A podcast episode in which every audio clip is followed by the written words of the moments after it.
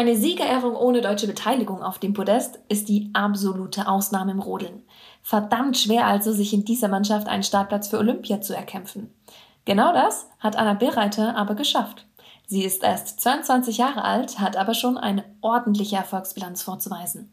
Drei Einzelweltcupsiege, einen Vize-Weltmeistertitel. Jetzt also ihre ersten Olympischen Spiele.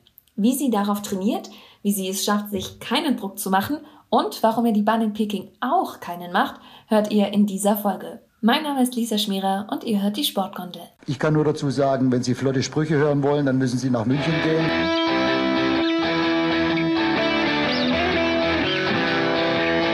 Die Sportgondel.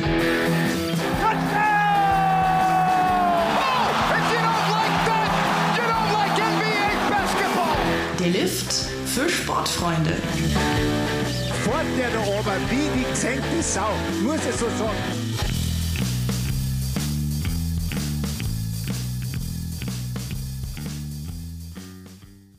Hi Anna, schön, dass du die Zeit nimmst. Hallo, ja, danke. Ich freue mich, dass ich dabei sein darf.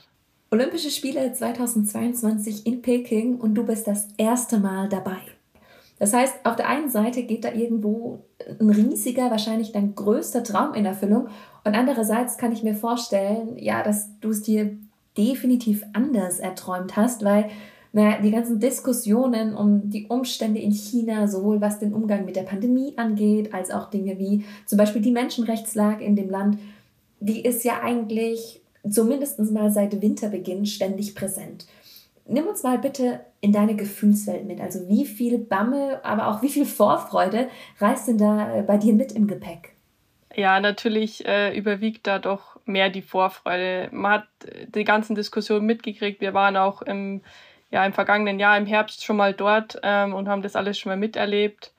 Ähm, aber klar, es geht ein Riesentraum in Erfüllung. Mein größter Sportlerinnen-Traum, sage ich jetzt mal, geht damit in Erfüllung, Dafür hat man irgendwann mal angefangen, diesen Sport zu machen und dass es jetzt wirklich schon soweit ist, ist natürlich, ähm, ja, ist für mich großartig und ähm, die Vorfreude überwiegt natürlich, ähm, auch wenn da ein komischer Beigeschmack dabei ist.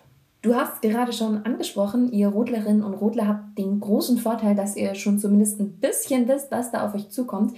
Ihr wart nämlich zu Saisonbeginn in Yangqing, das ist äh, bei Peking, dort ist die Rodelbahn für Olympia und ihr hattet euren ersten Weltcup da. Ich stelle es mir so vor, dass am Anfang viele Dinge ungewohnt sind, weil sie einfach ein bisschen anders laufen in China, jetzt im Gegensatz zu Europa. Was waren denn für dich damals die größten Überraschungen, positive sowie negative? Ich war ähm, schon überrascht, wie das Land erstmal aussieht. So habe ich es mir überhaupt nicht vorgestellt. Wir waren in einer sehr ländlichen Region, ähm, wo wirklich, klar, wir sind in Peking gelandet auf dem Flughafen und der Flughafen war auch wirklich groß. Ähm, aber sobald man aus dieser Riesenstadt draußen war, war es auch wirklich sehr ländlich und ganz ehrlich, mit so großen Bergen habe ich auch überhaupt nicht gerechnet, wie wir dann da vorgefunden haben. Ähm, das hat mich doch sehr positiv überrascht, dass es doch so, ja, es war einfach nicht so, wie ich es mir vorgestellt habe vom Aussehen her. Ähm, positiv überrascht hat mich natürlich auch schon die Freundlichkeit von den Leuten. Ähm, was man auch dazu sagen muss, was mich, äh, was mir, mir meine Erwartungen quasi erfüllt hat, sie sind sehr klein. ja, also jetzt ohne irgendwie äh, das Böse zu meinen oder so, aber das, es ist schon lustig, dass ähm, wenn man dann wirklich mal in so einem Land ist, dass alles irgendwie ein bisschen anders ist und man manche Sachen sind so, wie man sie erwartet und andere Sachen wieder gar nicht. Im Grunde hätte ich das Land sogar sehr gern mehr kennengelernt, also wirklich ähm, ja, mal in eine Stadt gehen und sich das alles anschauen. Das war leider so nicht möglich. Wir haben eigentlich nur den Bus, das Hotel, bisschen was vom Hotelgelände und die Rodelbahn gesehen. Aber sonst an sich vom Land war ich schon positiv überrascht. In vielen Ländern läuft gerade die Debatte über die Datensicherheit der Athletinnen und Athleten. Sollten die ihre eigenen Handys und Laptops zum Beispiel mitnehmen? Oder ist da die Gefahr für Spionage zu groß? Ich habe mir da gedacht, okay, ihr wart schon dort im Herbst, das heißt, ihr habt ja schon mal vor dem Problem gestanden. Wie habt ihr denn das damals gemacht? das ist eine gute Frage. Wir, wir haben es ja damals überhaupt nicht gewusst. Also wir haben das jetzt auch eigentlich letzte Woche erst so erfahren, wie es wirklich um unsere Datensicherheit in China steht und was, zu was uns da geraten wird. Ähm, ganz ehrlich, bei uns ist es jetzt zu spät. Wir waren mit unseren Endgeräten drüben. Ähm, ich habe auch teilweise ein paar Funktionen nach China bei mir missen müssen auf manchen Apps. Ähm, mag ich jetzt auch nicht genauer darauf eingehen, aber ich weiß auch nicht, ob es mit China zusammenhängt. Aber ja, ich werde ganz normal meinen Laptop und mein Handy wieder mitnehmen. Was ich dann danach damit mache, weiß ich noch nicht. Aber ja, ich habe es jetzt nach der ersten China-Reise auch weiterhin benutzt. Ähm, ja, natürlich denkt man mal drüber nach, das Gerät zu wechseln, aber bis jetzt ähm, ist alles noch okay. Bei vielen Sportlerinnen und Sportlern habe ich so ein bisschen das Gefühl, ist die Unsicherheit noch relativ groß, weil in manchen Punkten die Informationslage noch relativ dünn ist, wie bestimmte Dinge vor Ort ablaufen werden. Aber was hast du dir denn aus der Zeit von damals mitgenommen? Was hast du gelernt? Hast du dir zum Beispiel irgendwelche mentale Strategien zurechtgelegt? Was mache ich oder wie gehe ich damit um, wenn ich ins Quarantän äh, Quarantänehotel muss oder sowas? Mm, Natürlich war das äh, schon eine krasse Belastung, die wir da mitgemacht haben, die wir alle mitgemacht haben. Ich war auch äh, in der Gruppe, die äh, ja mehr als 14 Tage isoliert war, also nicht zum Essen gehen durfte, nur auf dem Zimmer gegessen hat, immer allein im Hotelzimmer aus Plastikschälchen. Das war natürlich äh, schon eine große Belastung, äh, mental vor allem, ja. Ähm, man hat wenig Kontakt zu seinen äh, Kollegen gehabt, wenig Austausch, nur aufs Mindeste halt reduziert. Und ich für mich habe das recht gut lösen können. Ich äh, bin da recht gut vorbereitet rein oder ich habe mir wenige Erwartungen gemacht und demnach wurde ich dann auch nicht enttäuscht. Also man, mal, ich bin da reingegangen, habe gesagt, okay, ich schaue, was passiert und nimm alles so, wie es kommt und versuche mich einfach nicht aus der Bahn zu bringen. Und ich denke, ich habe das ganz gut geschafft. Es, es war dann so, dass alles außerhalb vom Rodeln, also die zwei, dreimal runterfahren da von der Bahn, war wirklich nicht so cool, aber das Rodeln an sich hat Spaß gemacht und das habe ich dann auch als Antrieb genommen, die Zeit einfach durchzuziehen, egal wie viel Unsicherheit dabei war mit einer Corona-Infektion oder nicht. Ähm, ja, und demnach konnte ich sehr viel lernen, auch isoliert meinen Sport trotzdem auf Höchstleistung auszuführen. Und ja, ich denke, das hat mich sehr geprägt und ich bin natürlich jetzt auch vielleicht besser vorbereitet als andere Sportler ja, spricht äh, für mich auf jeden Fall für eine große mentale Stärke. Weißt du denn schon oder wisst ihr, wie der Ablauf dann dort ist? Also wann dürft ihr trainieren? Wo dürft ihr euch bewegen? Ihr seid ja nicht in Peking selbst, sondern die ähm, Rodebahn selber ist in, ich hoffe, ich spreche es richtig aus, in Yanqing. Das ist ein bisschen entfernt von Peking und da werdet ihr dann auch untergebracht sein. Genau, also vom groben Ablauf wissen wir schon ein bisschen was. Also wann wir zum Training gehen und das findet einmal am Tag bloß statt. Ähm, den Rest der Zeit weiß ich nicht, wie, inwiefern man sich frei bewegen darf. Äh, unser olympisches Dorf ist direkt gegenüber von der Rodelbahn. Wir sind da zusammen mit Ski Alpin untergebracht. Ähm, aber da, da die Lage so ist, wie sie ist, wird man nicht viel außerhalb dieses Dorfes verbringen, außer man hat äh, Training oder Wettkampf. Ähm, ja, aber ich denke, wir können, die Möglichkeiten werden schon so sein, dass man auch vielleicht im Hotelzimmer trainieren kann. Und sonst, ja, man, man wird sich schon beschäftigen können. Also ganz genau weiß ich es nicht, inwiefern man sich bewegen darf, rausgehen darf. Aber ja, wenn, solange wir zum Training dürfen, ist alles gut. Du hast gerade gesagt, im Hotelzimmer trainieren. Äh, wie trainiert man denn als Rodlerin im Hotelzimmer? Oder was? Ja, man muss schon kreativ werden, aber ähm, unser Trainer hat eine riesen Kiste dabei, quasi mit allen möglichen Sportgeräten. Das reicht von äh, Medizinbällen bis Terrabändern oder auch ja kleine Gewichtsscheiben, solche Sachen.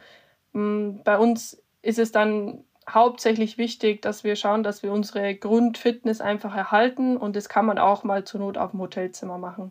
Ich weiß ehrlich gesagt nicht, wie die Regeln vor Ort sind, ob es da vielleicht sogar einen Fitnessraum gibt. Das kann schon gut möglich sein. Aber ich war ja auch noch nie dabei, deswegen weiß ich nicht ganz genau, wie so ein olympisches Dorf ausschaut.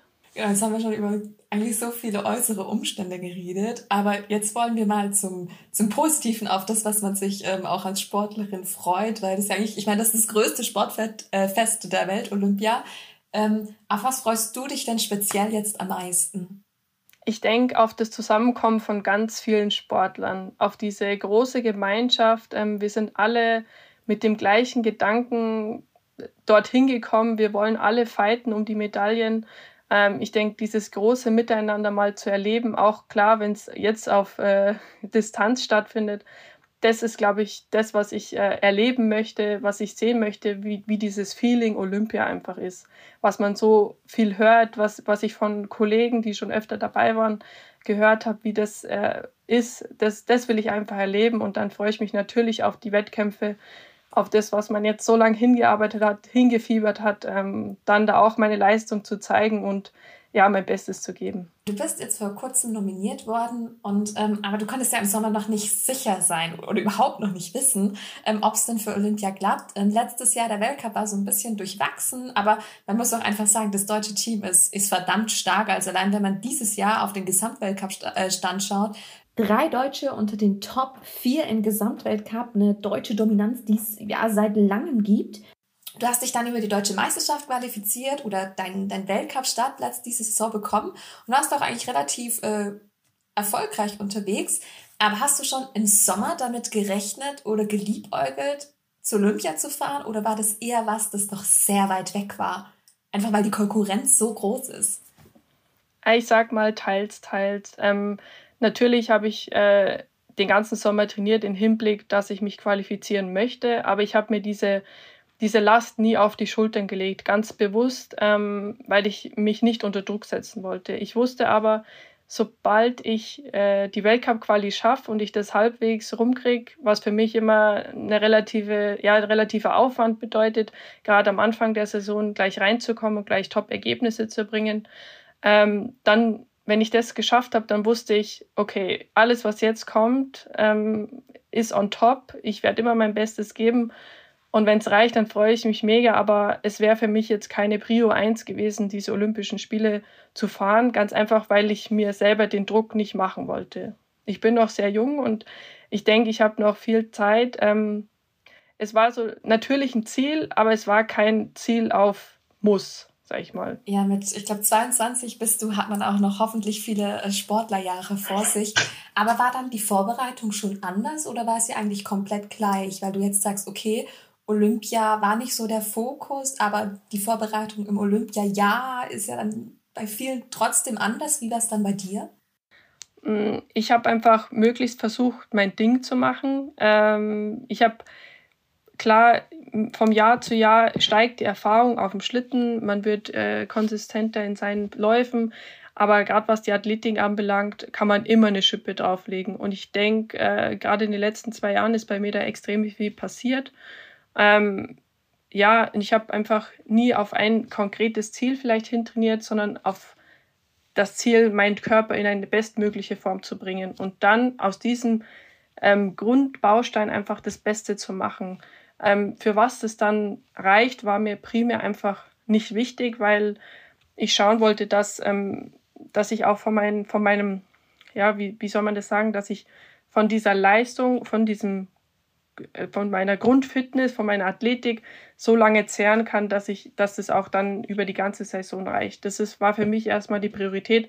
Und natürlich war auch erstmal wichtig für mich, dass ich äh, keine Verletzungen habe, so wie im letzten Jahr.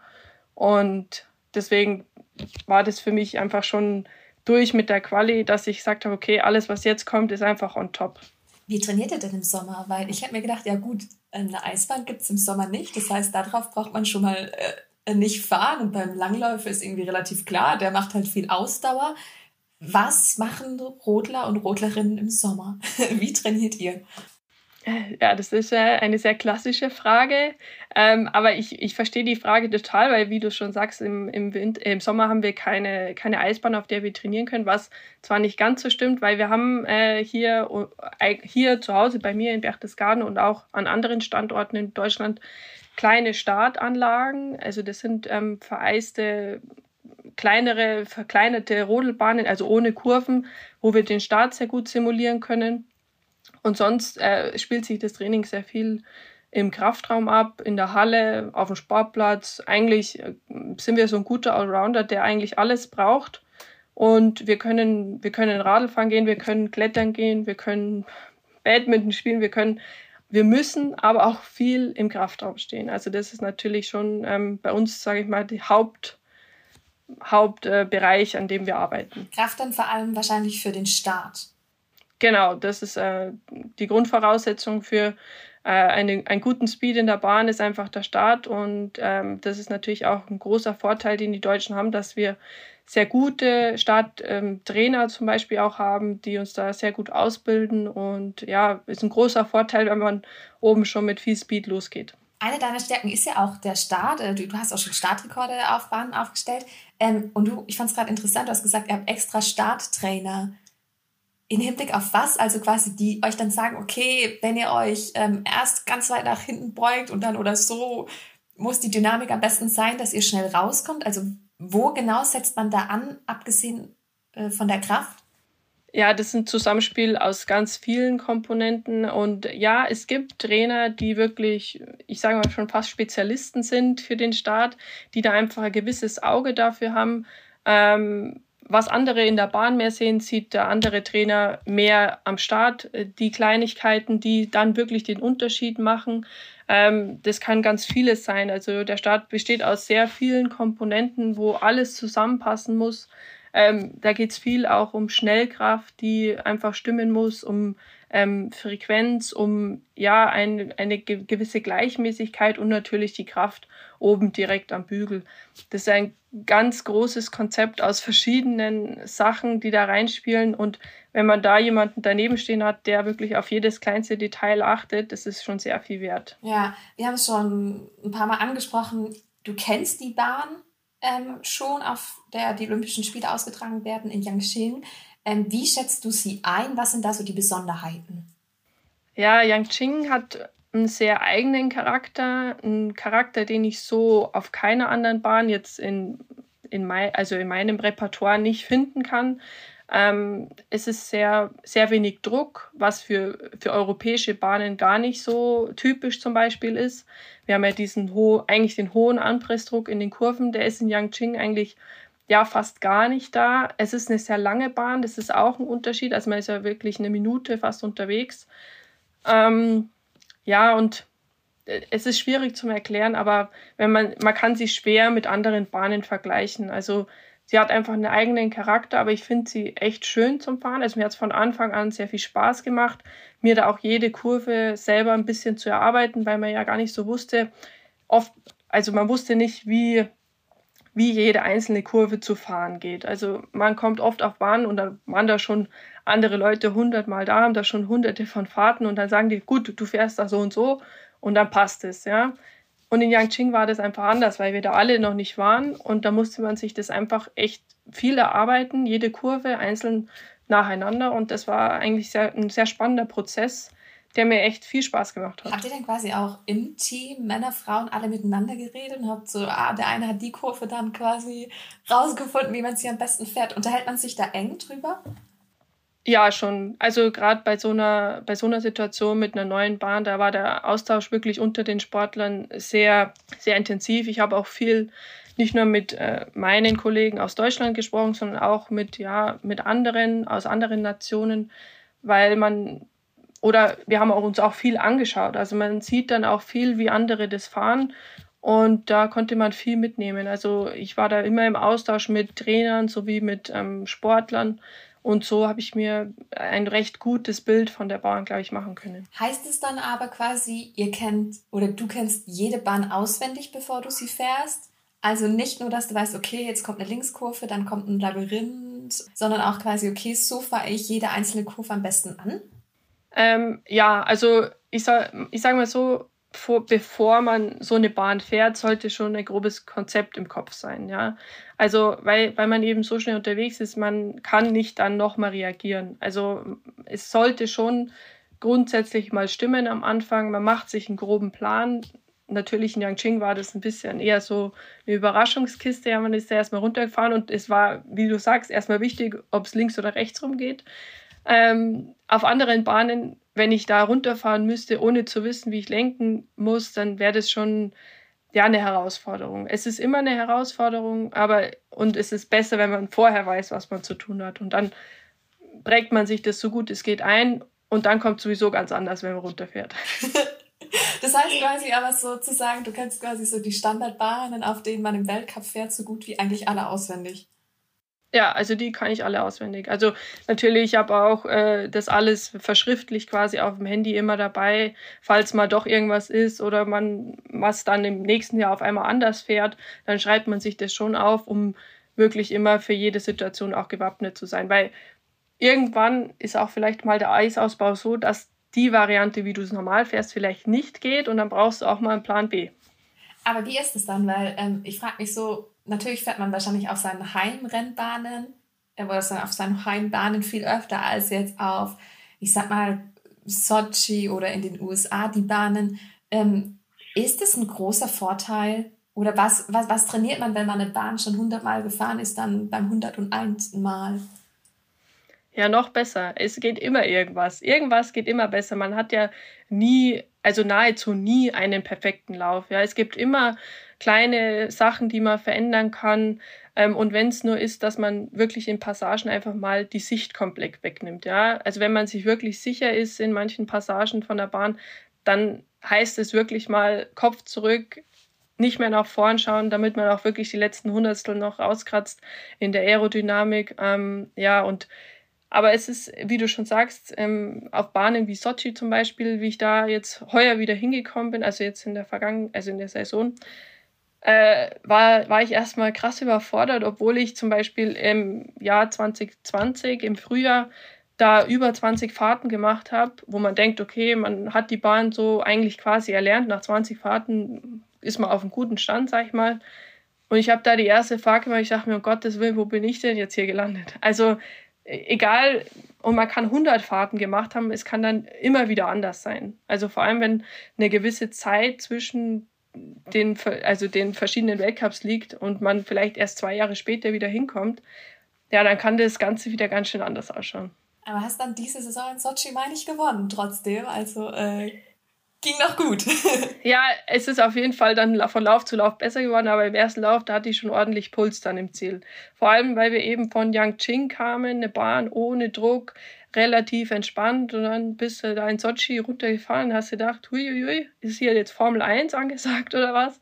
Also es war schon, es war schon wild, aber ja, wie du schon sagst, es hat dann eigentlich recht gut geklappt. Ich habe dann echt gut wieder reingefunden in die Bahn, sogar besser als äh, bei meinem ersten Besuch von der Bahn in 2020. Ja, und dann hat es eigentlich recht gut funktioniert. Was bedeutet Druck genau bei einer Bahn? Heißt es einfach irgendwie, die Kurven sind, haben einen höheren oder einen kleineren Radius? Oder ist es für Laien so einfach zu erklären, was den Druck einer Bahn ausmacht?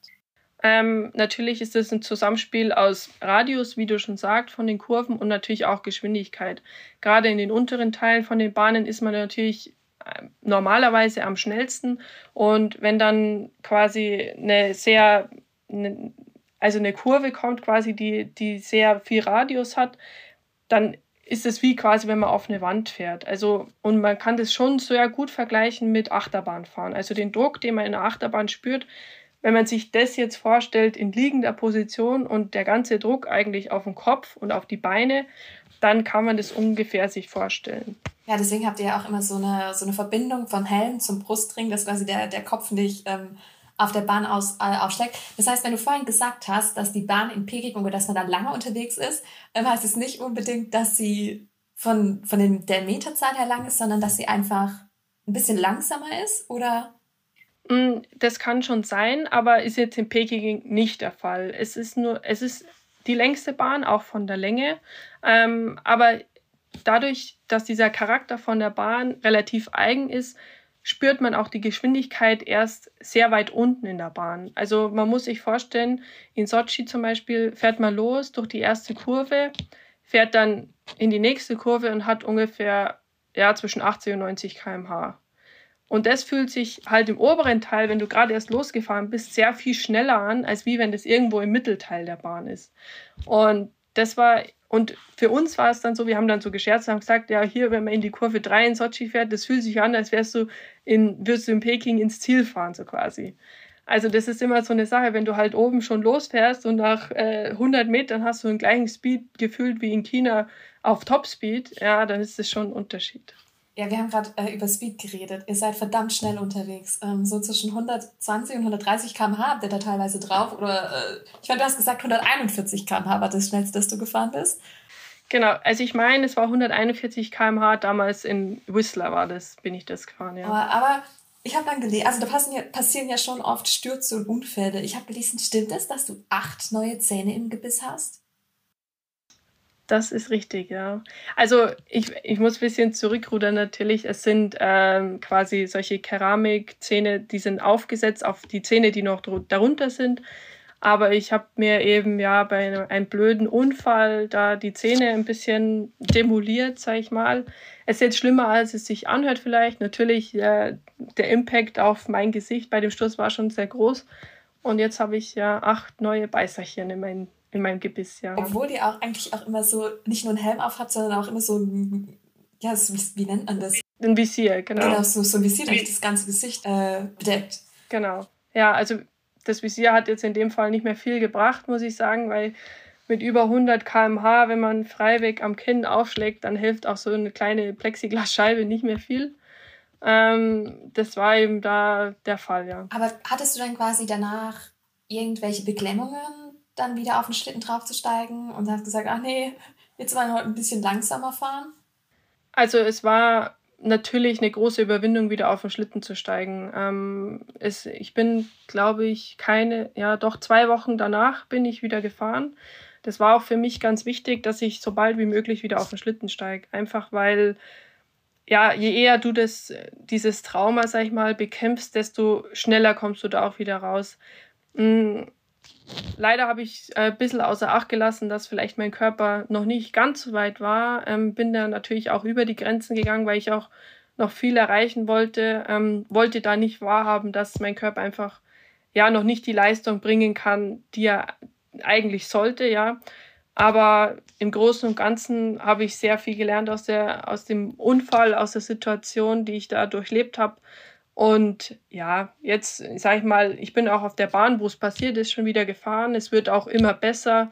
Schön ist es aber immer noch nicht. Gebt ihr euch dann untereinander auch Tipps? Also, weil ich meine, jeder hat wahrscheinlich schon mal in seinem Sportlerleben äh, einen Sturz hinter sich gehabt, dass man dann irgendwie nicht nur, dass man sagt, ja, okay, ich meine, da fängt es ja schon an, so wo geht man dann zum Zahnarzt? Das dauert ja bestimmt ewig lang. Heißt, dann kommt dann der Teamkollege und sagt, ah ja, da, damals war ich da. Oder das hat mir geholfen, äh, um wieder auf den Schlitten drauf zu kommen tatsächlich äh, war das genauso, wie du es gesagt hast. Also ich bin über meine Kollegen, über die Tobis. Tobias Wendel und Tobias Arlt im Doppelsitzer. Genau, die haben mich äh, zu ihrem Zahnarzt äh, quasi gebracht und die haben mich an ihren Zahnarzt verwiesen ähm, und das, da war ich zwei Tage später und die haben mich da wieder ja halbwegs, äh, sag ich mal, repariert, so gut wie es halt ging, weil ich natürlich auch mit dem Kiefer Probleme hatte. Das kam da auch noch dazu.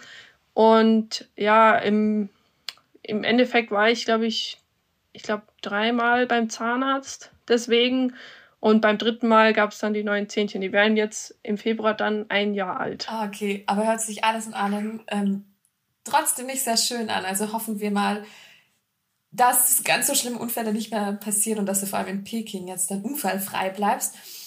Weil was da ja auch irgendwo das Besondere ist, im Weltcup ähm, fährt, fahrt ihr normalerweise zwei Läufe. Also jeder muss zweimal die Bahn runter, der, der dann in der Summe äh, die schnellste ist, hat gewonnen. Ähm, bei den Olympischen Spielen gibt's vier Durchläufe, verteilt auf zwei Tage. Ich habe mich so gefragt, was macht man denn eigentlich zwischen den Läufen? Hast du überhaupt schon mal vier, also ein Rennen mit vier Läufen gefahren? Nee, und ich glaube, das wird auch eine große Herausforderung. Also ich glaube, egal wie es nach dem ersten Tag steht, äh, die Nacht schläft man nicht so gut. Also ich habe da auch schon mal mit meiner Kollegin, mit der Nathalie Geisenberger gesprochen, die hat gesagt, nee, da bist du, da bist du so aufgeregt, äh, du weißt überhaupt nicht, was mit dir geschieht und so. Aber ich freue mich eigentlich darauf, die Erfahrung zu machen. Ich meine, ich, ich denke, ich kann nur daraus lernen. Ähm, und ja, und werde mich bestmöglich auf den nächsten Tag vorbereiten, egal äh, welche Platzierung dann aktuell für mich äh, in Sichtweite ist ähm, und dann einfach nochmal Kraft tanken und äh, ja, entweder was besser machen oder einfach nochmal genauso gut fahren. Ähm, ja, ich stelle mich mal auf alles ein ähm, und dann werden wir sehen, wie sich ergibt. Und was machst du ähm, zwischen zwei Läufen? Also wenn zum Beispiel bei normalen Weltcuprennen, die am selben Tag sind? Also normalerweise ist es so, dass wir dann äh, nochmal zwischendrin die Schlitten herrichten. Also wir gehen dann quasi nochmal, wir haben da so äh, Diamantpassen nennt man das, äh, um den quasi nochmal den letzten Glanz auf der Schiene zu kriegen. Man schaut, ob vielleicht irgendwie ein Kratzer in der Schiene ist oder so, der möglicherweise einen langsamer macht. Dann wird das auch nochmal rausgemacht. Das macht man dann in enger Abstimmung mit den Trainern manchmal auch äh, noch ähm, Setup-Veränderungen, wenn es vielleicht im ersten Lauf nicht ganz so gepasst hat, dass man da nochmal irgendwas anpasst, aber normal äh, einfach nur einen Schlitten herrichten, dann vielleicht nochmal kurz eine Erwärmung und dann wieder umziehen und dann geht es eh schon wieder weiter. Ich finde die Technik da eigentlich ein ganz spannender Aspekt, weil natürlich, äh, wenn es darauf ankommt, dass man schnell ist, braucht man auch einen schnellen Schlitten. Inwieweit ist es denn eure Verantwortung als Sportlerin und Sportler? Ähm, das heißt, allein schon im Sommer quasi ich meine, da ist ja jeder Schlitten auch hoch individuell oder dann auch die Materialabstimmung an dem Tag. Also inwieweit ist es eure Verantwortung oder habt ihr da viele Techniker, die das eigentlich machen für euch? Also wir haben jetzt bei mir im Team zwei Leute dabei. Das ist einmal der Schorsch, Schorsch Hackel, den kennt man ja natürlich. Und dann haben wir noch einen Christian dabei. Ähm, mit denen ist es immer eine enge Abstimmung. Klar, passiert da schon viel im Sommer. Man tüftelt, man schaut, was kann man vielleicht besser machen, wo kann man nochmal vielleicht die, die letzten Hundertstel, Zehntel rausholen am Material. Da verbringe ich auch recht viel Zeit dran. Ähm, wir, wir versuchen da immer wieder neue Sachen zu entwickeln. Und ja, im Winter liegt es dann eigentlich am, am großen Ganzen. Man muss, da, da, da spielen viele Faktoren eine Rolle. Und der Schorsch sagt es eigentlich immer ganz nett. Der sagt, du bist der Pilot, du entscheidest, was du fährst. Und ja, ich hole mir natürlich ähm, Meinungen und Rat bei meinen, bei meinen Coaches, bei meinen Mechanikern, aber im Endeffekt bin ich dann der, der darunter fährt und sagt, okay, mit dem gehen wir jetzt. Wie teuer ist dann so ein Schlitten ungefähr? Das ist schwer zu sagen. Also natürlich äh, immaterieller Wert sehr hoch, ähm, materieller Wert, es geht schon, es sind schon mehrere tausend Euro. Und weiß, man hat einen Schlitten und dann aber noch verschiedene Kufen, oder? Genau, also ich persönlich fahre jetzt mit zwei Schlitten. Das ist äh, aber eher aus ähm, praktischen Gründen, weil wenn man viel testen will zum Beispiel, dann ist es oftmals leichter, mit zwei Schlitten an die Bahn zu gehen. Da muss man zwischen den Läufen im Training nicht viel umbauen, sage ich jetzt mal. Also dann nehme ich, dann stelle ich den einfach den einen Schlitten in die Ecke und nehme den anderen und kann dann so vergleichen. Es sind quasi zwei baugleiche Schlitten. Und aber im, im Rennen eigentlich fahre ich dann mit einem Schlitten. Und hast dann trotzdem immer beide dabei und hast du dann so ein, so ein Liebling von den beiden oder sagst du, nee, da bist du gar nicht irgendwie abergläubisch oder sowas? Mm, doch, tatsächlich bin ich da schon ein bisschen abergläubisch. Also ich, ich sage immer so, never change a running system, ja. Äh, das ist mir schon wichtig. Deswegen, wenn, wenn einmal was läuft, dann sage ich bin ich schwer davon wegzukriegen. Und die Schlitten sehen zwar gleich aus, also sie haben die gleiche Farbe und alles, aber es gibt dann doch einen Favorite und meistens ist es der neuere von beiden, sage ich mal. Dann hoffe ich auf jeden Fall, ähm, dass du das richtige Material und die richtige Kufen ähm, dann bei Olympia äh, wählt. Jetzt nur noch die klassische Frage ähm, zum Abschluss. Was muss denn passieren bei den Olympischen Spielen? Welcher Platz oder wie muss es sein, damit du am Ende für dich sagen kannst, ja, das waren erfolgreiche Winterspiele für mich? Ja, ist schwierig, aber ich will, ich will mir da auch wieder nicht so was auferlegen, sage ich, ich muss jetzt in die Top 10 fahren. Natürlich, wenn ich jetzt meine vergangene Saison betrachte, dann ist die Top 10 auf jeden Fall drin. Ähm, aber mein, mein Hauptziel sind es erstmal vier saubere Läufe oder jeden Lauf so sauber wie möglich zu fahren. Ähm, und dass ich am, am Ende happy bin, gutes Rennen gefahren zu haben. Also ich, ich möchte nicht weggehen und sagen, selbst wenn ich jetzt ähm, einen dritten Platz mache und es waren vier nicht so gute Läufe, dann denke ich mir auch, okay, vielleicht wäre mehr drin gewesen. Also es gibt ja immer, immer was, was man verbessern will. Deswegen sollte für mich jetzt erstmal das Ziel sein, die vier Läufe so sauber wie möglich zu fahren und dann am Ende zu sagen, okay, ich habe ein gutes Rennen abgeliefert, ich war am Start gut dabei, ich habe mein Bestes gegeben und dann ist äh, das dabei rausgekommen. Das ist so mein Hauptziel. Dann drücke ich auf jeden Fall äh, die Daumen, dass du viele saubere Läufe am Ende stehen hast und vor allem, dass du auch gesund bleibst und einfach ganz viele tolle Erfahrungen machst. Vielen Dank, äh, dass du dir die Zeit genommen hast und ganz viel Spaß beim Abenteuer Olympia. Ich sage auch vielen Dank. Danke für das nette Gespräch, hat sehr viel Spaß gemacht. Die Sportgondel. Hinblick, egal, immer ein Hinblick auf was? Was soll das? Was wollen wir hinblicken? Auch ein Hinblick auf dieses Interview. Sportgondel ist eine M945 Produktion. Ein Angebot der Media School Bayern.